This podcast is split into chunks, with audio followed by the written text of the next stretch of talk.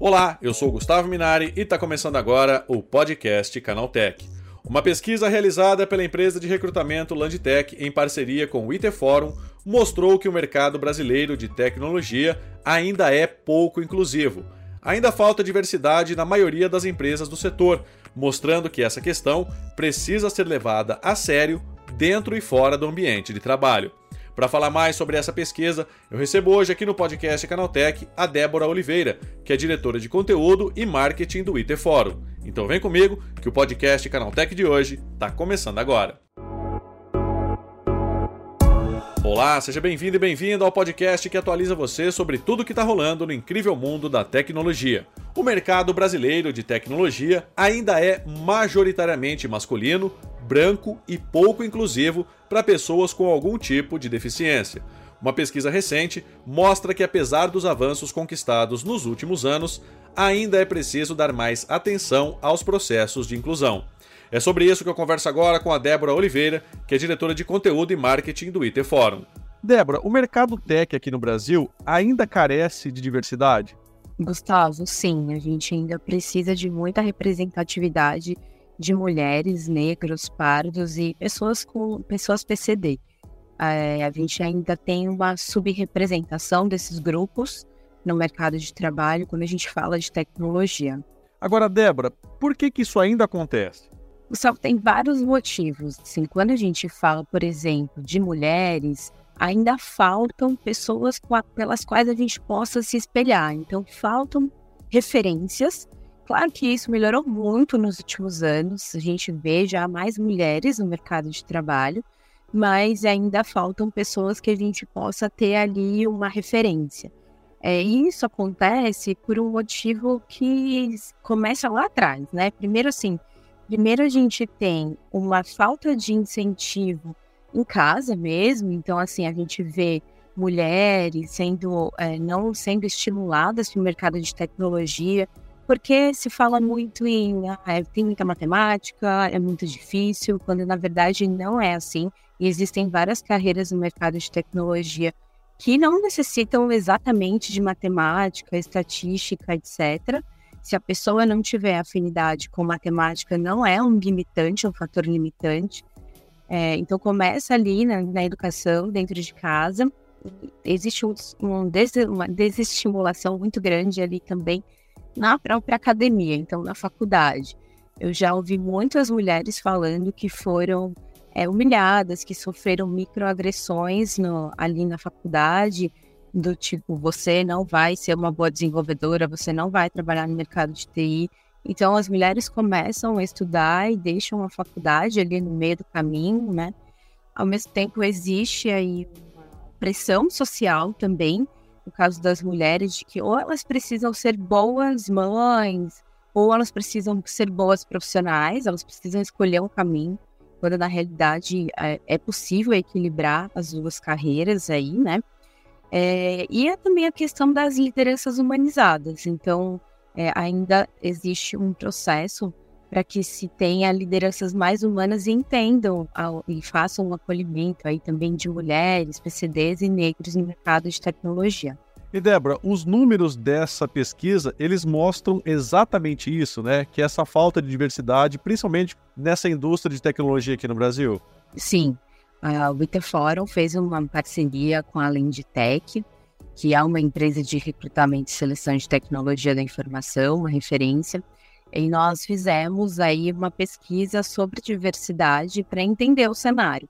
E aí nós constatamos aí nessa pesquisa o que já é o cenário que a gente olha é muito forte. Então nós nós tivemos aí 437 respondentes, sendo 126 profissionais de tecnologia, apenas 7% negros, 11 pardos, 17% mulheres e 6% PCD.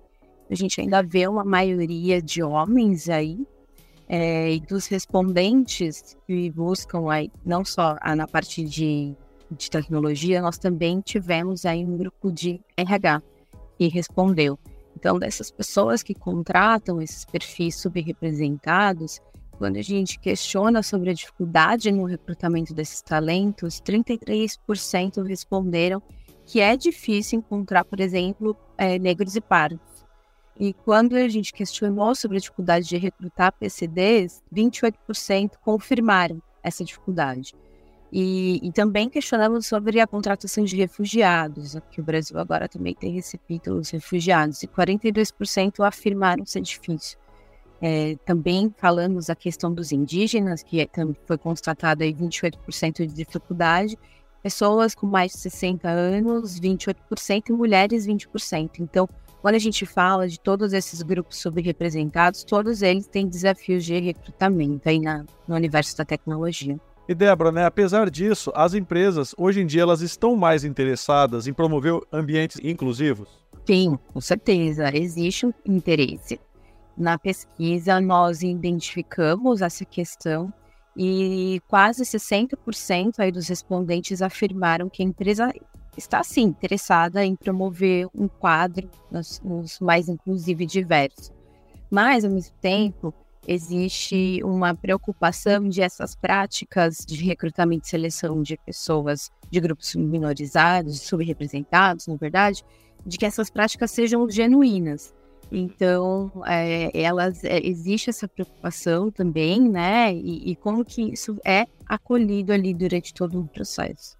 E Débora, né, é óbvio que é, quando você aumenta a, a, diversidade dentro de uma empresa, isso é bom também, obviamente, para quem trabalha, né? Para os colaboradores ali. Agora, para a marca, isso também é importante?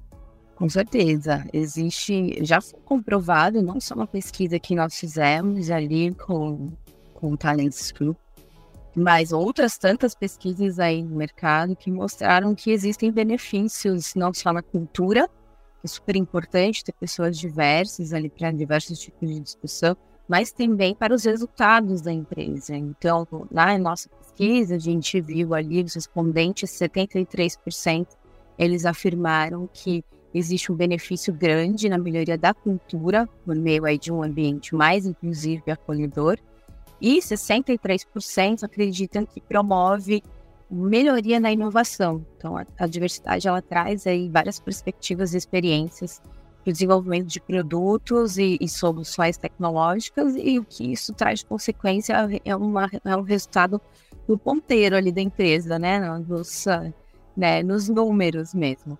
E Débora, né, o que, que precisa melhorar para que as empresas elas tenham um quadro mais diverso de funcionários? Né? O que, que precisa ser feito é, na prática, né, para que você tenha uma empresa mais diversa?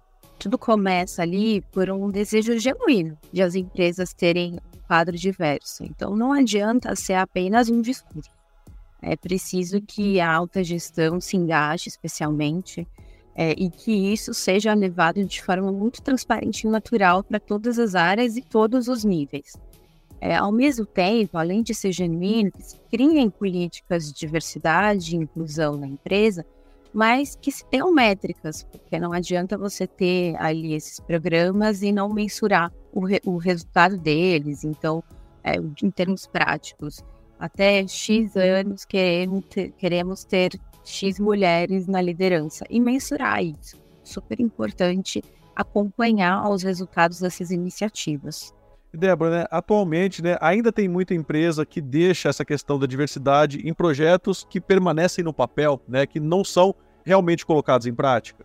Sim, com certeza. É, e aí, é, muitas empresas estão mudando bastante agora, mas não existe uma priorização das práticas de diversidade e inclusão.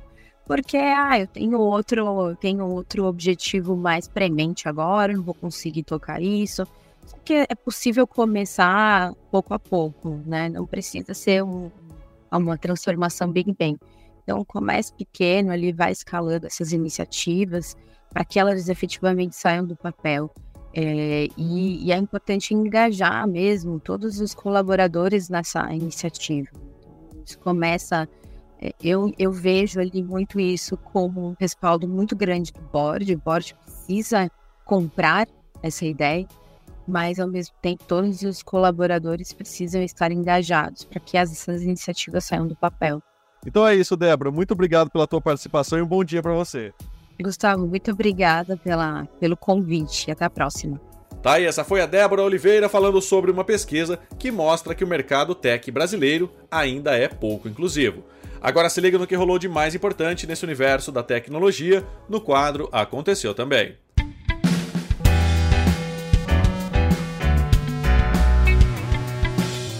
Chegou a hora de ficar antenado nos principais assuntos do dia para quem curte inovação e tecnologia.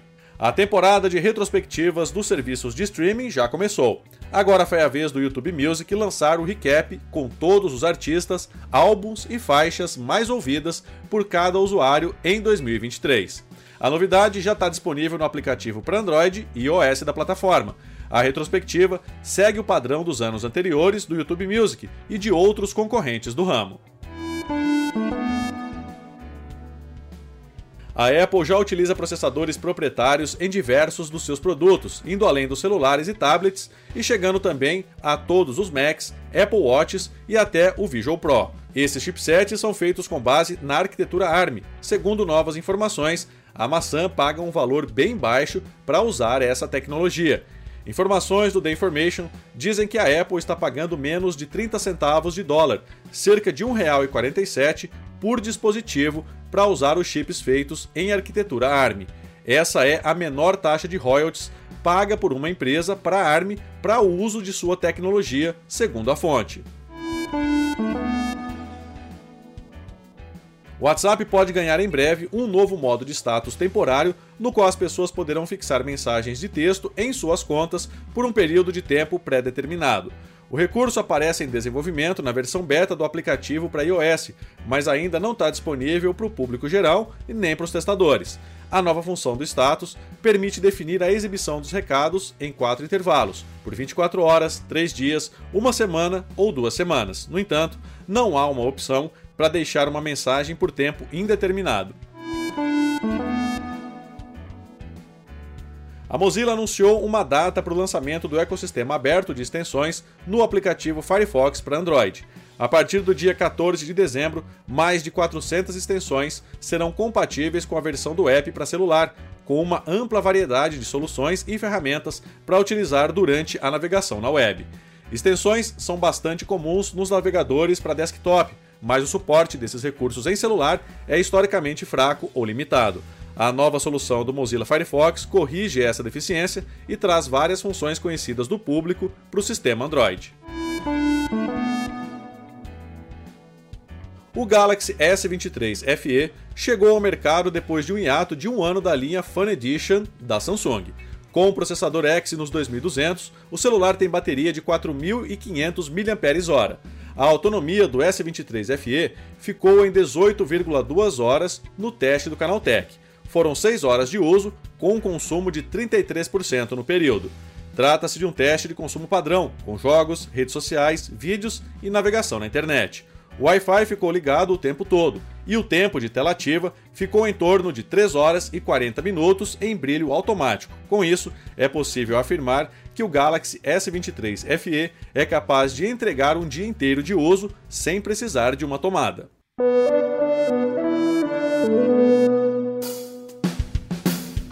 Tá aí, com essas notícias, o nosso podcast Canaltech de hoje vai chegando ao fim. Lembre-se de seguir a gente e deixar uma avaliação no seu aplicativo de podcast preferido.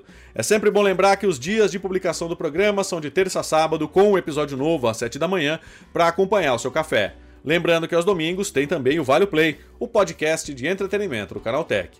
Esse episódio foi roteirizado e apresentado por mim, Gustavo Minari, e a edição foi do Vicenzo Varim. O programa também contou com reportagens de André Lorente Magalhães, Guilherme Haas, Felipe Junqueira e Gustavo de Liminácio. A revisão de áudio é do Wallace Moté, com trilha sonora de Guilherme Zomer, e a capa desse programa foi feita pelo Eric Teixeira. Agora nosso podcast vai ficando por aqui. A gente volta na próxima terça-feira com mais notícias do universo da tecnologia para você começar bem o seu dia. Bom fim de semana. Tchau, tchau.